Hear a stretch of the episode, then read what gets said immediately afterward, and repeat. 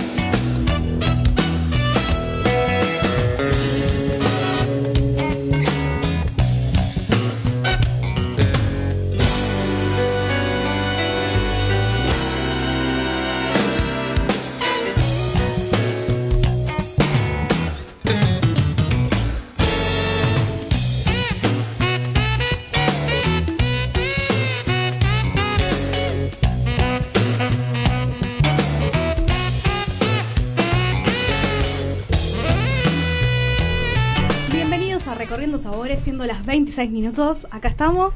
Bienvenido, Pablito Colina. ¿Cómo estás? Hola, Jackie, ¿todo bien? Feliz día, aparte del Gracias. Día del Sommelier. Gracias, muy amable. Gracias por la invitación, chicos. Sí, y tenemos a... Y también tenemos a Sol Brangol. Sí, Buenas noches, Sol. ¿Cómo estás? Todo bien, ustedes. Muchísimas gracias por la invitación también.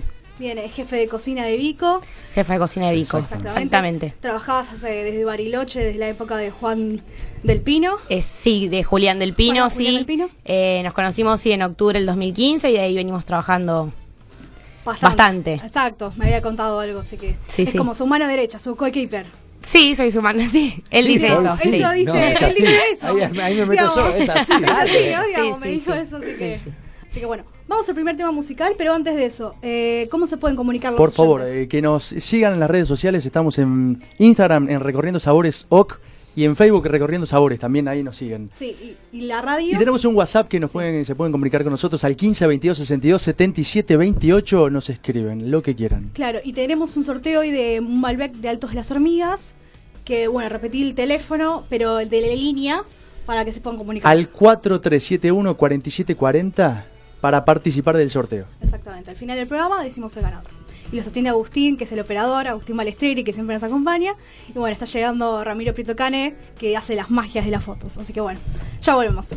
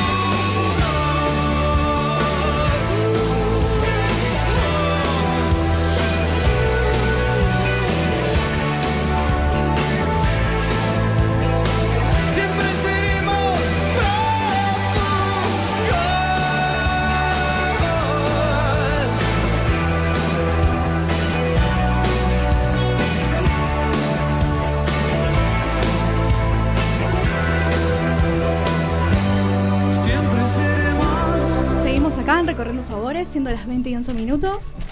¿Y a quién tenemos, como habíamos presentado? Bueno, en este caso tenemos a, tenemos a Sol Brangol, no sé si lo pronuncio bien.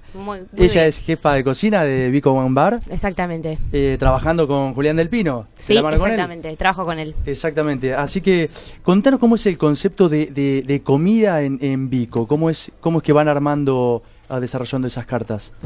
Eh, bueno, en realidad todo empieza medio jugando dentro de la cocina con él, vamos probando, vamos viendo que primero nos tiene que gustar a nosotros y vamos armando de esa manera. Em, después, bueno, en Vico tenemos las raciones para poder ir complementándolo con el vino, también jugamos con eso, con los tamaños. Bueno, en el de Palermo ahora hay platos más grandes como para compartir, que en el de Burruchaga son raciones individuales para ir eh, probando y jugando con el maridaje acá con el genio de Pablo Colina, que está sirviendo el vino. ¿Ya? Aparte en su día, hoy lo hacemos trabajar. Exactamente. Eh, pero eso, en realidad vamos probando, se nos, nos van ocurriendo cosas, vamos probando, vamos jugando, es más un juego que... ¿Y, cómo está compuesto el, equipo de, cocina? Bueno, somos un montón en realidad. Ahora que tenemos los dos locales abiertos, somos una banda. Pero eh, bueno, Julián y yo, cada uno está. Yo me estoy quedando en Gurruchaga él se está quedando en el de Palermo. Ah, ok, ok. Exactamente, estamos. Pero están, están eh, colaborando eh, las dos cocinas. Eh, sí, todo el tiempo, por supuesto, por supuesto, todo el tiempo. ¿Las dos tienen el mismo concepto, digamos, por más que. Las dos, sí, sí, sí, por supuesto. Las dos tienen el mismo concepto, tratamos de, de mantenerlo, digamos. Y, mm, pero bueno, nada, sí, obviamente vamos, yo voy, de hecho mañana vamos a trabajar juntos en un evento con Rodrigo Ayala, que van a cocinar Julián y Rodrigo, así que... Mm, son amigos, eh, son, son colegas. Son colegas, son colegas, se llevan bien, va a estar bueno, es un lindo menú, es un lindo evento, así que estuvimos todo el día trabajando haciendo la producción para que salga de 10 mañana. Y contentos, con expectativas. Con expectativas, hay muchos proyectos para adelante y la verdad es que estamos, estamos muy contentos de formar parte de, de lo que es Vico. Bueno, Pablito Colina, vos sos el head sommelier, ¿cómo estás? Eh, bueno, principalmente empezaste con Gurruchaga. Me acuerdo que, bueno, en el anterior programa estabas ahí en la presentación que fue en noviembre, octubre, noviembre, en la inauguración del otro local. Mira, nosotros el proyecto lo empezamos a armar en septiembre, octubre del 2016. Claro. O sea, esto lleva un montón de trabajo detrás. Después se consiguió todo lo que son las máquinas. En ese momento yo te, había contado como toda la historia. Y oficialmente abrimos el 24 de octubre del 2017. En Gurruchaga.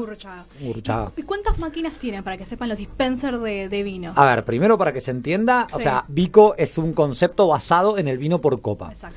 No vendemos botella, salvo que algún cliente se la quiera llevar porque algo le gustó, pero es solamente vino por copa, de ahí también viene el nombre. Exacto. Y por suerte eh, tenemos estas máquinas que son unos wine dispensers italianos que se llaman Wine Motion, que tiene una tecnología donde primero podés programar las copas que vos quieras en la medida que vos quieras y también el precio. Claro te lo va diciendo, está muy bueno eso. Eso lo cargas vos igual, ¿eh? O sea, y siempre el precio del vino por copa va a estar ligado de cada copa, cada medida, tengo de 50 centímetros cúbicos, de 100 y de 150.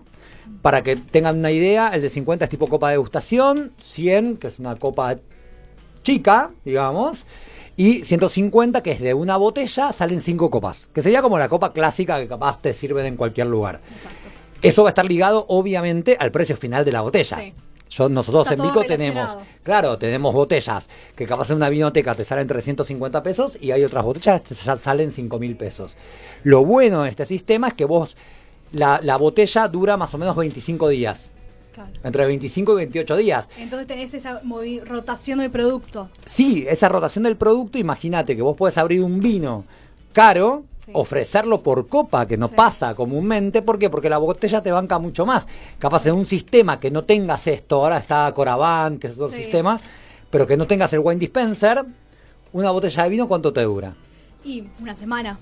Como máximo. Y hay que tener como el. Mira, te, hago como un gesto de medio raro como máximo en el sentido de, cómo la guardás, la conservación. Sí, y, depende del vino. Depende del vino, ¿no? Porque hay vinos que te van a aguantar más y vinos que capaz se oxidan, un poco más rápidos abiertos. Hay uno de media o alta gama que ahí sí, Pero también pasa que a veces me ha pasado de abrir vinos de alta gama y de no, no tomarlo y capaz lo dejas un poco y al tercer día ya está medio oxidado.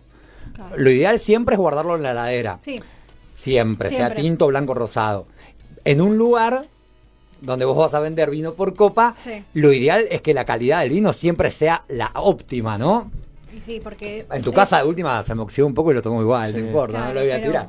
Salvo que esté hecho vinagre. Pero, con estas máquinas se logra mantener una temperatura eh, acorde al servicio. Sí, sí, sí. Y además, eh, para que no se oxigene, eh, que tiene algún gas. sí, funciona con nitrógeno. Ok. Y es como vos pones la botella, es una máquina que si vos la ves parece una heladera, porque lo divertido de esto es que vos ves las botellas. Mediante una tarjeta, en la ranura, vos insertás y ahí elegís la copa que quieras. Y mientras tanto, seguís viendo la botella del vino. Es como que se sella al vacío. Exactamente.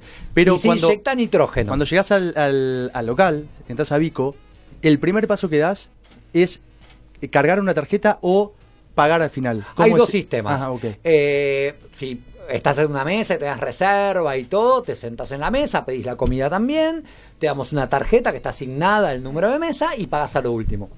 También puedes tener el sistema prepago, que mucha gente lo usa, más que nada porque así ya su tarjeta queda su nombre.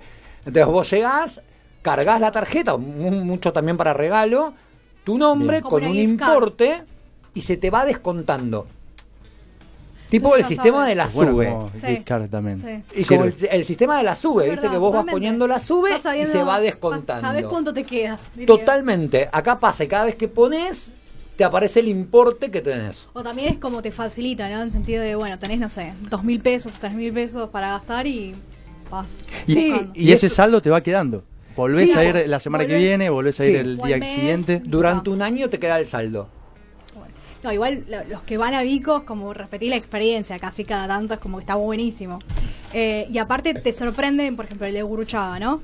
La diversidad que hay de vinos, ¿cuántas etiquetas o cuántas bodegas tienen? A ver, de vinos que salen de los wine dispensers, en Gurruchaga tenemos 136. Sí. Y en el, de, mm, en, el, en el otro local, el de... 80, porque es un poco más chico. pero bueno, Pero no, 80 es un montón. Es un número, sí. Eso contando los vinos que están en dispenser. ¿Qué quiero decir con esto? Que aparte yo tengo espumantes por copa y vinos dulces por copa. Claro. O sea, en Gurruchaga llego a tener aproximadamente casi 160 vinos por copa y en Honduras 105, más o menos, contando los dulces, los vinos especiales y los espumantes. Bien, ¿y qué tienen en cuenta a la hora de seleccionar los vinos o las bodegas que van trayendo o la rotación de producto? Eh, ¿Cómo, lo van organizando? Qué difícil la pregunta. Porque al haber tanto, voy jugando, obviamente, que, como todos, ¿no? Obviamente la relación que tengas con las bodegas, eh, con algunas más, menos. Hay algunas que me encantaría tener, pero es como son más difíciles de conseguir. Y también está mi gusto personal. A ver, pensando en la gastronomía. como, qué factores tenés en cuenta eso, iba, más que nada? Precio, calidad. Eh, ay eh, de todo, porque tengo vinos totalmente de bodegas chiquitas y que la gente conoce, que capaz o no conoce y está bueno que las descubran. sí, pero también juego mucho con las bodegas clásicas. Sí, tenés como los dos contrastes. ¿Por qué?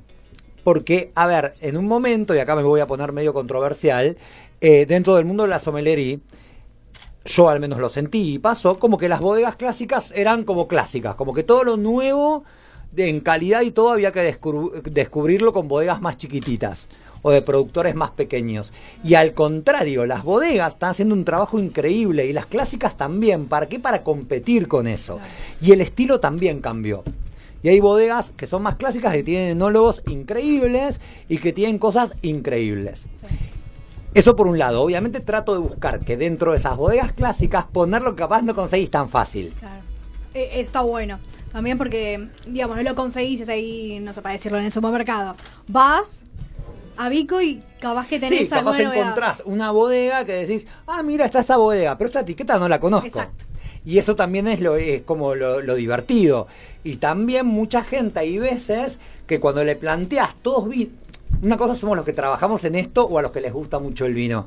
Pero capaz, eh, Vico se abrió para acercar a la gente al vino y la gente capaz le daba como media cosita, ay, yo no sé, ¿qué me voy a meter? Eh, pedir una botella. O preguntar, ¿no? o preguntar. Y acá tenés esa parte lúdica. Sí. Entonces, lo divertido de eso es que dicen, ah, mira, está tal bodega. A ver, entonces está esta, che, ¿y esta qué onda?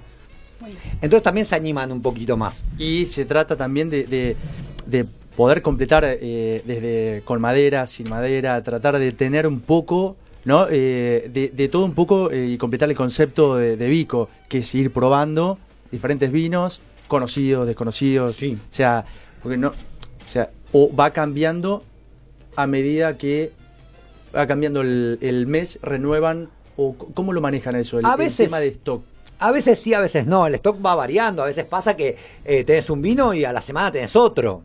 Y después vuelve el mismo y después lo cambio por otro.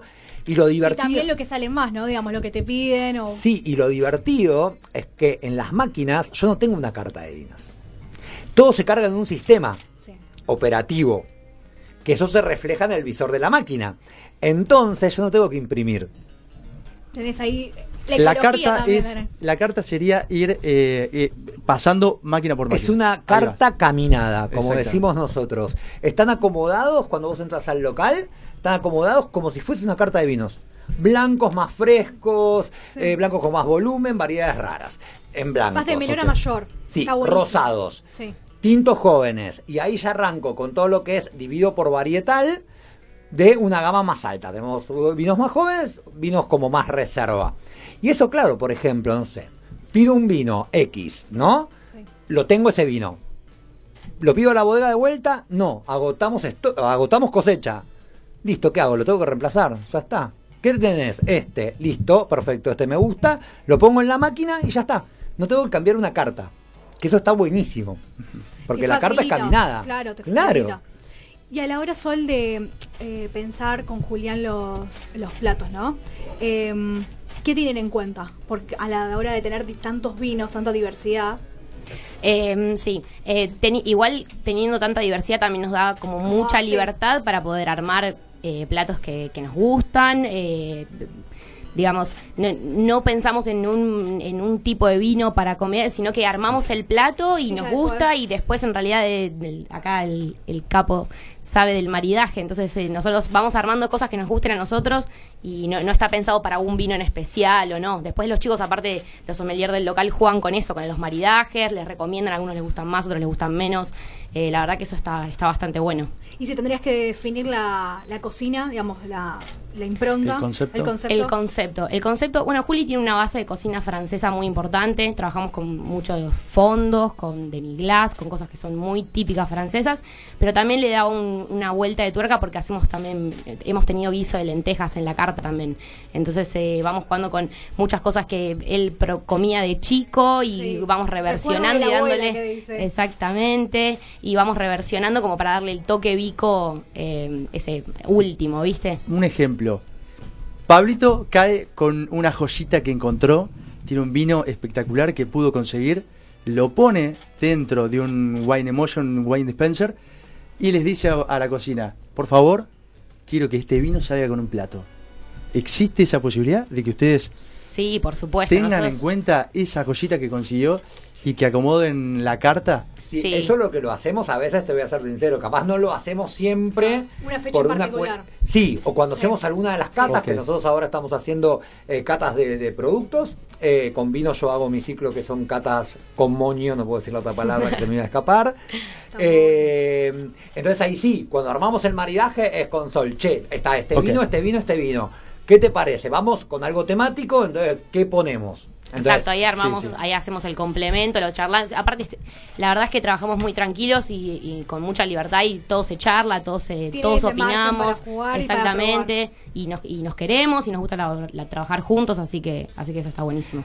Y lo que decía Sol con esto, o sea, hay tanta cantidad de vinos que, el maridaje sí ya está o sea viene por algún lado o por otro viene no es que me tengo que basar en siete platos 20 vinos por donde sea lo vamos como como cambiando, adaptando y también lo que decía Sol, en eso que capaz si yo tengo que armar un menú como maridado más cerradito, o sea, tenemos la relación y la confianza y la predisposición más que nada en cocina, porque el vino no lo puedo cambiar mucho, salvo que cambie la etiqueta. Y nada, Sol si tiene que modificar algo mínimo, lo modifica como para que quede lo mejor posible. Ya sea una guarnición, una salsa. Capaz un ingrediente, es como no sé. Y ya está. Eh, che, me parece que tenemos que armar este menú con estos vinos. Esto me parece que no va, probémoslo. Si no va, Sol lo cambia, igual que Juli, tienen como toda la disposición. Si tenemos que armar un menú, en serio, cerradito y maridado. Bien. Sí, no, no, no, sí, sí. Ah, bueno, ¿qué, trajiste, Sol, para probar? Bueno, hoy les traje, eh, no, hice una trucha marinada, que es la clásica de, de, Juli, que la tuvimos en carta también. Ahora por el momento no, pero las traje para que las prueben. Eh, y después hice una ensalada de cuscús, fresquita, con menta, con pimienta rosa, con frutos secos. Y después en realidad se me ocurrió y traje como una, como una mm, cremita de queso gorgonzola, que es un queso muy parecido al queso azul, eh, pero es un poco más fuerte, y unas tostaditas para que, para que lo puedan probar. Y todo esto lo vamos a estar acompañando con una muy buena botella. Bueno, Pablito lo conocerás. Sí, sí, claro. Vinazo. Es eh, vino la mascota, vino ícono de la, de la bodega del grupo, ¿no? Peñaflor. Así que, bueno. Es un Cabernet Sauvignon 2013. Lo vamos a, a, degustar. Sí, perfecto. Bueno, tenemos que ir a una tanda y a un tema musical, vamos. Está buenísimo.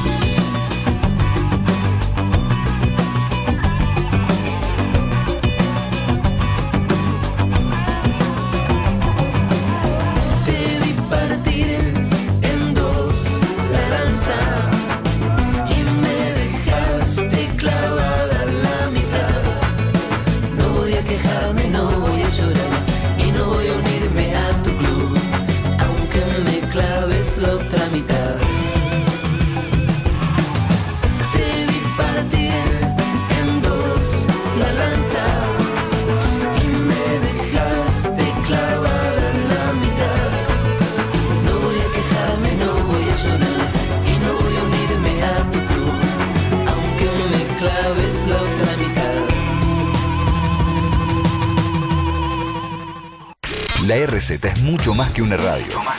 La RZ es un complejo mecanismo tecnológico diseñado para satisfacer tus necesidades informativas. Pero además de todo eso, la RZ es simple como vos. www.larz.com.ar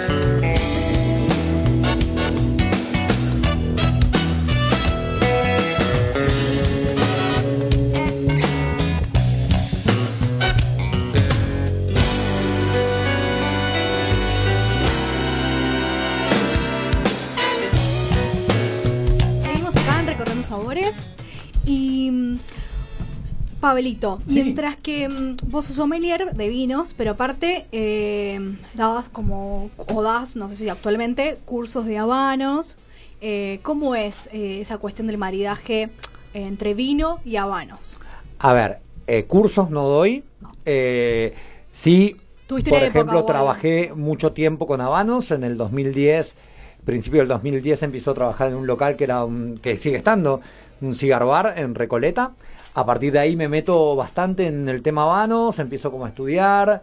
Eh, bueno, viajé a Cuba, competí en el concurso de Mejor Habano Sommelier. Eh, y bueno, y seguí laburando en habanos.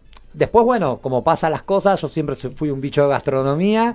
Así que cuando pasó, volví a un restaurante, en ese caso fue de la mano de Antonio Soriano, y me puse a laburar a full ahí y medio que lo del habano quedó como un poquito desdibujado. Sí las clases, por ejemplo, doy clases de habano en CABE. ¿Cómo era la recepción, digamos, entre el cliente y el consumidor, la experiencia, cuando lo hacías en ese momento? A ver, lo que pasa es que vos tenés varios consumidores de habanos. Tenés el consumidor clásico de habanos, que ahí... Sí, a ver, hay maridajes tradicionales con habanos. El vino no era uno de ellos. Ahora empezamos a descubrir un montón qué estilo de habanos, porque lo mismo con el vino. Tenés habanos, encima estamos hablando solamente de Cuba, denominación de origen protegida cubana.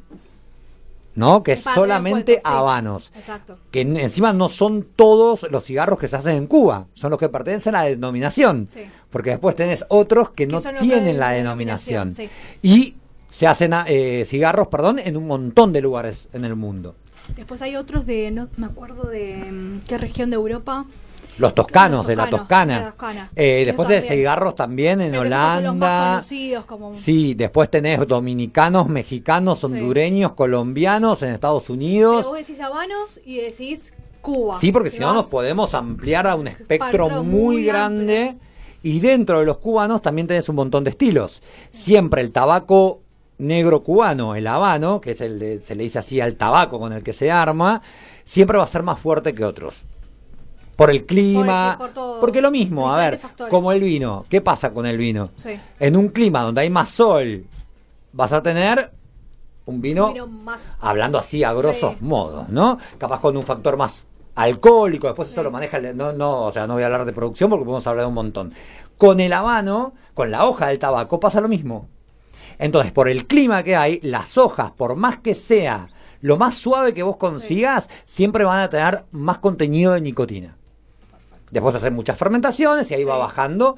Y el habano lo único que tiene es nicotina, alquitrán y algunos ácidos. Mediante las fermentaciones van, va perdiendo bastante de eso y queda nicotina. Por eso también no, o sea, digo, no se traga. obviamente no, se, traga el humo. Eh, por una cuestión de la intensidad que tienen, se saborea, obviamente que eh, si vamos a hablar, algo mínimo ingresa de nicotina, pero algo mínimo, y habano fumas muy de vez en cuando, y se liga también algo más con el placer y la combinación con las bebidas. Exacto. Y mm, en esa experiencia, ¿no? Para que puedas sintetizarlo, ¿no? Resumiendo, eh, ¿qué, ¿qué, les pasaba a los, a los consumidores? ¿Cómo se iban de esa experiencia? No, bien, a ver, porque vos tenés el consumidor clásico y el que no es clásico. claro. Entonces, cuando vos haces maridajes clásicos, por ejemplo, no sé, el habano y el ron. Sí. Después elijamos el ron y elijamos que si es un habano más suave, más fuerte. Me remota un programa anterior de que tuvimos algo de ron y... Pero es eso, eso, no falla y venga de donde venga.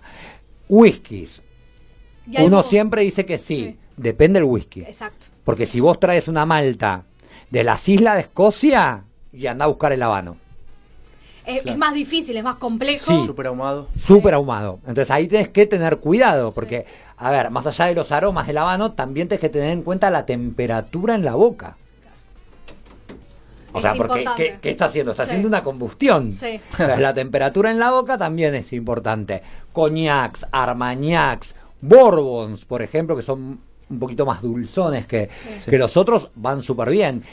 Y esos serían maridajes clásicos. Después te podés ir a otro estilo de maridajes, que si bien ahora el vino es parte de algo más clásico, porque también se hizo toda una movida en Cuba con el vino, eh, pero bueno, al principio costaba un poco.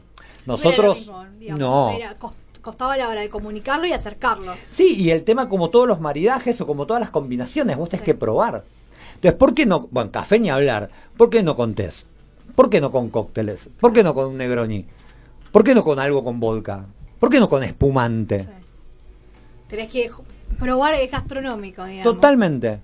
Y ahí vas buscando la intensidad de la bebida con la intensidad del habano. Lo mismo que pasa cuando haces una combinación con un plato.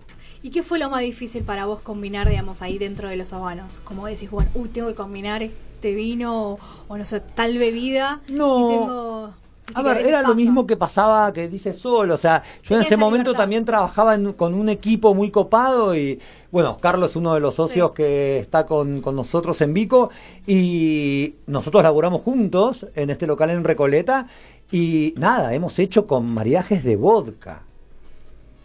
Interesante. Hemos hecho con grapa, o sea, y ahí es empezar a buscar qué y cómo jugar. Entonces también va en cuanto al equipo y empezar a descubrir qué pasa con lo que tenés. Entonces, nunca me pareció demasiado. Sí, cuando lo proponíamos era difícil, tipo espumantes. Bueno, habíamos sacado que una marca había hecho, una marca de champans con habanos. Champans. Entonces yo quería hacer algo parecido. Entonces ahí fue el desafío de empezar a buscar qué encontrábamos para eso. Y es difícil llevarlo a, a un local, ¿no? Porque por el tema del humo y demás, establecerlo en, no sé, llevarlo a... Sí, a ver, los locales tienen que estar habilitados para eso y lo que tenés es toda como una extracción que es terrible, porque no te lo habilitan. No es fácil instalarlo en un local, digamos. No, salvo que tengas un jardín divino y lo, hagas al aire, libre. libre. Que te limita también las condiciones climáticas. Sí. sí. Y mm, si tendrás que decir, eh, bueno, no sé, algún tips para que puedan, no sé, combinar entre vino y habano. Y, iniciarse, además. A ver, lo, lo primero para iniciarse en el habano es descubrir qué te gusta. Hay un montón, y eso siempre con asesoramiento, ¿no? Porque yo te lo puedo decir acá y puedo estar, o sea, yo mis clases son de dos horas y media, o sea, porque hay muchas marcas con muchos estilos, de los más suaves a los más fuertes. Entonces eso yo te lo puedo tirar, pero está bueno que vayas a un lugar donde venda vanos, una tabaquería conocida y que te puedan contar un poco de las intensidades. Siempre se recomienda por empezar por algo mucho más suave. E ir subiendo. Y hay un error que muchos creen. ¿Vieron que están los abanitos chiquitos o los mini, como se le dicen? Los cigarritos chiquitos cubanos. Hay algunos chiquititos, chiquititos, después otros un poquito más grandes, más al estilo cigarrillo. Eh, cigarrillo digo por el tamaño. Creen que por eso va a ser más suave. Y todo lo contrario. ¿Por qué? Vos en un habano grande está todo armado manualmente. En el medio, ¿qué te queda? Em, no, digamos, no. Aire. Aire. Entonces, si bien va a venir mucho humo, ahí regulemos la, como la pitada, va a ser una fumada más fresca. Cuando vos tenés algo más chiquitito, tenés mucha más concentración. Claro, yo, sabía que tenía más concentración, pero no sabía el por qué. Porque está todo más apretado. Y encima en los más chiquititos es mecánico y no es manual. Entonces, ese tabaco, por más que sea el más suave dentro de las marcas, va a terminar siendo más fuerte que si te fumas algo un, de un diámetro más grande. Porque tenés más entrada de aire. Bueno, interesante. Y, mm, siguiendo un poco de maridajes Sol. Bueno, estamos hablando con Sol, que es la jefa de cocina de, Vico. Em, me imagino que con el servicio tenés, eh, cuando alguien pide algo, tenés devoluciones de, del, servicio. Sí, por supuesto, todo el tiempo. Por suerte. Y ahí hay eh, mucha puesta en marcha de, ajustes que hacer y cambiar algunas cositas. ¿No? Em, en realidad, o sea, siempre las críticas, sea cual sea, siempre son bienvenidas. Nosotros estamos acostumbrados a trabajar de que la gente no se vaya sin quejarse, sino que vengan a la cocina y nos, nos agradezcan haberles hecho pasar un buen momento. Eh, trabajamos bajo esa línea que es la que lleva Julián. Em, así que nada, por suerte siempre son eh, buenas críticas y vienen a agradecernos mucho porque tanto los chicos en el salón eh, y Pablito como nosotros en la cocina cumplimos esas expectativas y y, la gente se va contenta y, se va pasando un momento genial. Y aparte después, digamos, las repercusiones, ¿no? Te sacan una foto. Sí, por supuesto, eso pasa. Hay mucho felicitan, veo. Sí, sí. Hay mucho en la preparación y en la decoración, ¿no? De que, llegue a la mesa un buen plato. Sí, obvio, todo eso es súper importante, desde, desde la preparación, de la, de la técnica de cocción, de lo que estemos haciendo, hasta ponerle un brote, una florcita, un granito de sal justo para que llegue al comensal y, que... Que ese detalle... Ese detalle valga la pena, ¿no? Y que se note. o lo que pasa es, perdón, ¿eh? o lo que pasa es que querés ver la cara, ¿no? Digamos, a ver quién lo hace. Bueno, ambas cocinas, ambas cocinas eh, son cocinas a la vista, la de, la de, de hecho en la de Palermo eh, tienen, tienen una chef table ahora que es para cuatro comensales que pueden comer mirando el trabajo de la cocina y todo lo que es el despacho. Y en la de Burruchaga es un poquito más, es, la, apertura es un poquito más chica, pero también se ve el salón, desde, desde la cocina puedes ver el salón y pues la gente se puede acercar y pasan y mirar y todo eso que es muy interesante. Está buena esa comunicación, ¿no? Digamos, sí, obvio, por supuesto. siempre estuvimos acostumbrados los cocineros a estar ¿Cómo se, eh, se logra esa rotación eh, de carta si, si cambia por ejemplo, en Guruchaga cambian algo, también pasa en la de Palermo, van rotando así o cada uno. No necesariamente, no necesariamente. La verdad, vamos, vamos, por lo general nunca hacemos un cambio de carta eh, total, siempre vamos cambiando algunos platitos y que sea variado la rotación, ¿viste? Porque si vos cambias toda la carta, después es mucho, es mucho lío volver a. me imagino que hay algunos que no se tocan, pero hay otros que por ahí, los que son más habitués, por ahí necesitas que darle algún, algún, algún producto nuevo o algo así que puede hacer. Lo que pasa es que cambia también por temporada la carta. Entonces va a haber cosas que queden y cosas que se cambien. Por ejemplo. Es inevitable. Sí, y también Sol, a veces cuando va probando cosas, por ejemplo, la semana, eh, la semana de mayo, por ejemplo, hicimos el guiso de lentejas que se hizo el año pasado, que ahora no está en la carta, y eso se recomienda, se pone. Todo lo que guiso, Entonces, por ejemplo, el guiso de lentejas estaba en una bomba, obviamente, llegó un momento que venía octubre y había que cambiarlo. Exacto. Entonces, ahí también va como la parte de los chicos en cuanto a la creatividad de conservar las cosas más clásicas y de también buscar algo de temporada, ¿no? Porque sí, de producto y aprovecharlo, ¿no? Exacto. Sí, sí, por supuesto, por supuesto. Y a la hora de los postres, y a la hora de los postres. ¿Qué tienen en cuenta, digamos? Y varias cosas. En realidad, los postres mucho no. no, no tratamos de, de, tocar algunas cosas puntuales. Ahora, por ejemplo, en el cambio de carta no, no, no cambiamos los postres, pero eh, tenemos grandes postres, son, te dan mucha cosa sacarlos, ¿viste? Entonces, como, te, que te, encariñas. Por un lado te aburre porque todo el día tenés que por ahí hacer lo mismo, pero en el momento que no lo puedo sacar, a la gente le encanta. Y son, son imbatibles, podés decir el nombre de los postres. Sí, eh, por, el mejor de, de Burruchaga es la creme brûlée de maíz. Que, es riquísimo. Que fue increíble hacerlo con Juli y bueno, y quedó y sigue estando en carta y es como el icono. Ese sí, sí, todo, todos tienen algo de historia para contar, es, es muy, muy, muy bueno. Y el de plato principal que vos decís, bueno, también como está desde que se, que se inauguró. Bueno, la estrella de la carta de Burruchaga es el cordero con los ñoquis de queso manchego. Es el cordero braseado, se hace una salsa con, con, el fondo de, con un fondo de cordero también, lleva aceite de trufa y los ñoquis son increíbles, a la gente le gusta, es ese también, cambiamos guarnición en verano, pero no, lo podíamos sacar, es como la vedette de la carta. Te lo piden. Te lo piden, te lo piden, a la gente le encanta, sí, sí. Es un tema, ¿no? Cuando te piden tanto de, eh, ese plato, es como que te da penas... Eh, sacarlo sí, como, y tenés que ajustarlo, digamos, por estación. Exacto, y como te digo, que te, que te vas encariñando con los platos porque cada plato tiene un, algo atrás, viste, que cuando lo probaste, cuando lo armaste, cuando lo emplataste por primera vez, y siguen, y la gente viene y no, ¿por qué le sacaron los ñoquis? Viste, que vuelva el cordero con los ñoquis, y bueno, nada, eso. Bueno, ya. Sí, no, iba a, consultar porque eh, habiendo tantas bebidas, ¿no? Tenemos blancos, tintos, rosados, dulces, fortificados, eh, bueno, destilados, los espumantes, ¿cómo ¿Cómo hacen, con, por ejemplo, con los espumantes? Tienen una barra de cócteles también, seguramente algún bartender. Sí. Eh, está todo disponible eso. Todo, todo, todo. Vos tenés una, eh, la carta en los dos locales, eh, pero en Gurruchaga vos lo que tenés es espumantes por copa, que tengo más o menos 10, 12, ahora no recuerdo. También por copa. Por copa. Eso Una sola copa. O sea, una sola medida de copa, digamos, ¿no?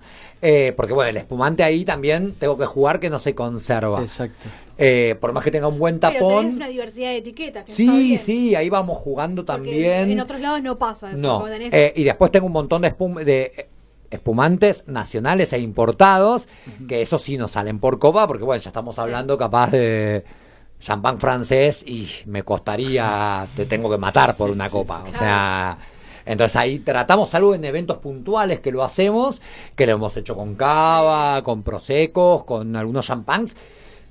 Tiene que ser muy puntual, porque tenerlo siempre. ¿Cómo hace la mesa que pide un espumante importado? Mm. Eh, ¿Se lleva el espumante o se lo sirve en cada copa y se llevan las copas servidas? No, se sirve en la mesa. Ok. Ahí adelante. Igual que los dulces, sí. Igual creo que el espumante es como, si, no sé, si son cuatro o cinco, es como... Pide una botella. Botella sí se vende, ¿eh? Sí. De espumante sí se vende. Bien. Sí se vende por botella. Porque ahora no sé, un brindis o aperitivo, el espumante. Y son cuatro personas, el espumante es como. Lo que pasa bueno, en Gurruchaga también tenemos una carta de coctelería increíble, con una barra que está buenísima. Bueno, nuestro barman, si bien uno de, nuestros socios, que es Carlo, eh, fue parte de la barra, después tenemos a nuestro. Eh, bartender, nuestro head bartender, porque ahora tenemos más, que es Emanuel, eh, que hace unos cócteles divinos, que es lo más.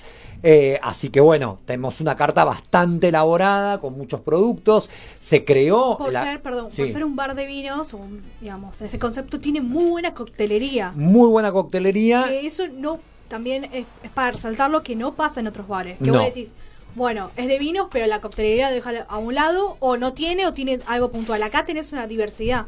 ves la carta. Y cuando se eligió también fue decir, bueno, más allá de los cócteles, antes de abrir, ¿no? Después se metieron un montón de bebidas más. Pero muchas estaban basadas también en la materia prima que es el vino o la uva. Entonces tenemos coñacs, tenemos armañacs, tenemos un, montón de vermú, porque encima Carlos es fanático del vermú, eh, tenemos pisco, tenemos grapas, tenemos... Entonces eso también está bueno y hay cócteles que también tienen base de eso. Te toca justo un comensal a un cliente em, que le gusta mucho el vino y no le tiene miedo a un prejuicio en la coctelería, arranca por ese aperitivo, ese cóctel con base de vino y después capaz que sabiendo su, su, su estilo, su gusto, puede empezar a probar otro cóctel. Bueno, aparte de la empresa, eh, nosotros, el Taco hay muchas cosas detrás, y hacemos Lunfa. Exacto. Que es un vermú a base de torrontés. Eh, con más de 25 botánicos, bueno, y está buenísimo. y la gente cuando se lo da se vuelve loca. Sí, sí, Entonces, o sea, estamos de a poco introduciendo, digamos, de vuelta al vermú, que era algo como súper clásico. Yo cuando era chico en mi casa se consumía vermú antes de la cena. Entonces... Y están apareciendo nuevos jugadores también en el sí, claro. realizando vermú. Sí. Una linda tendencia que está... Súper linda tendencia, que nada, está en el mundo. Y acá viste que siempre vamos, venimos, vamos, venimos. Es un poquito un paso detrás en eso. Pero bueno, no importa, llegamos. llegamos sí, claro. Bueno, nos tenemos que ir a un último tema musical y volvemos.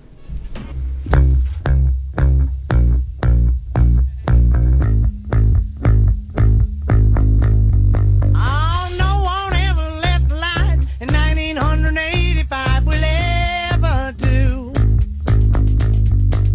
she may be right, she may be fine, she may get love, but she won't get mine, cause I got you.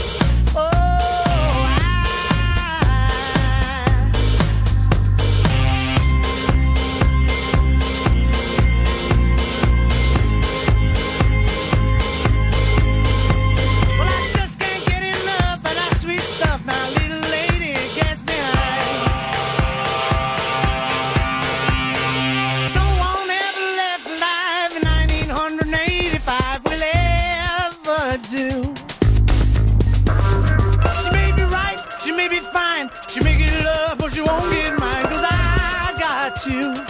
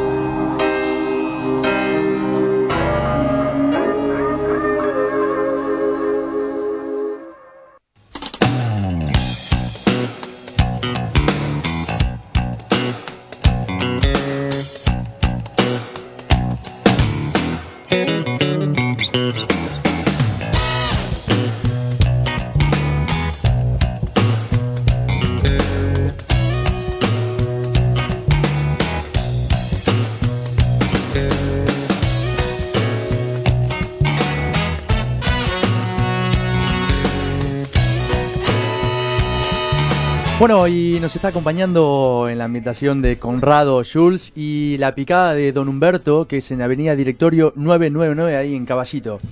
Estamos también probando los productos que nos trajo Sol y bueno, y Pablito de eh, Vico Wine Bar. ¿Qué era lo que estábamos acá? Tenemos un cuscús. Eh, tenemos el cuscús, es una ensalada, en Gurruchaga tenemos como una ensalada vegetariana, fresca, tiene menta, tiene cebolla morada, frutos secos, pimienta rosa.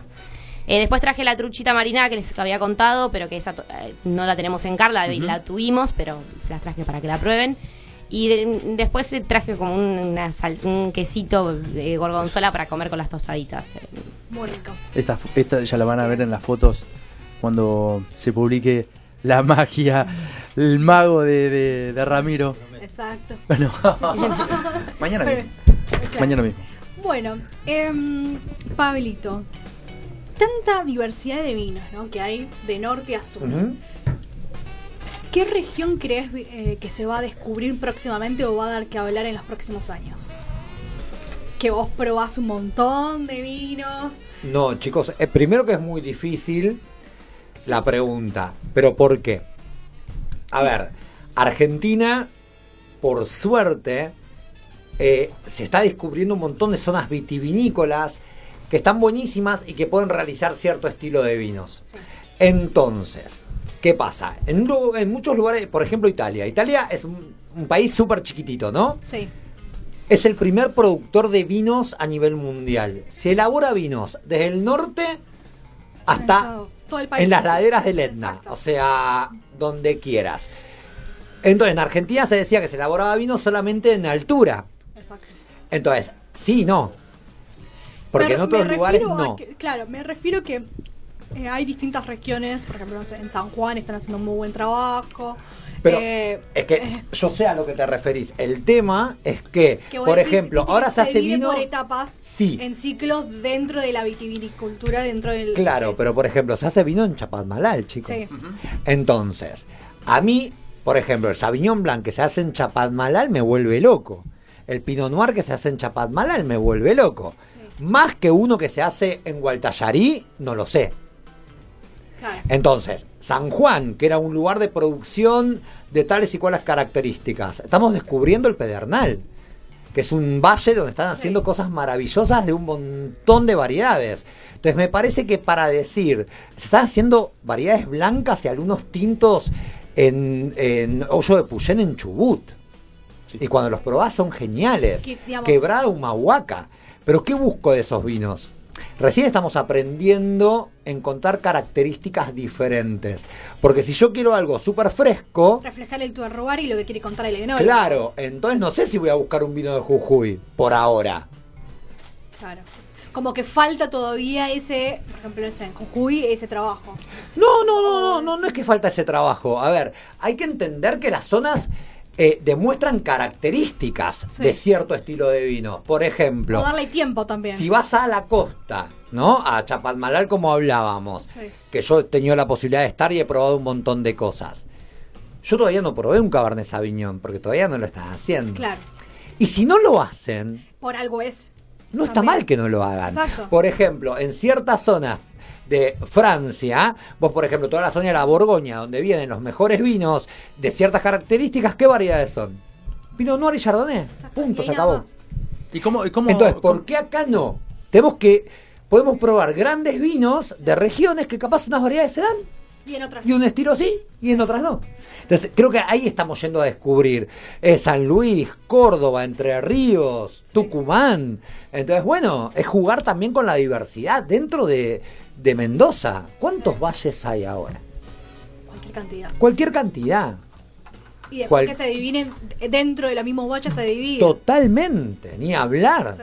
Entonces, es descubrir qué se da mejor. Porque, por ejemplo, el este de Mendoza, que era la zona de mayor producción y ahora, ay, no, el este de Mendoza. Pero probás cosas del este de Mendoza, del este de Mendoza, probás variedades que están buenísimas. Entonces, ¿qué encontramos en cada región y qué nos demuestra la tierra y el terroir. Es eso. Y yo pensaba em, que está muy buena la propuesta de Vico. Eh, ¿Cómo haces? Llega un comensal y encuentran un montón de etiquetas.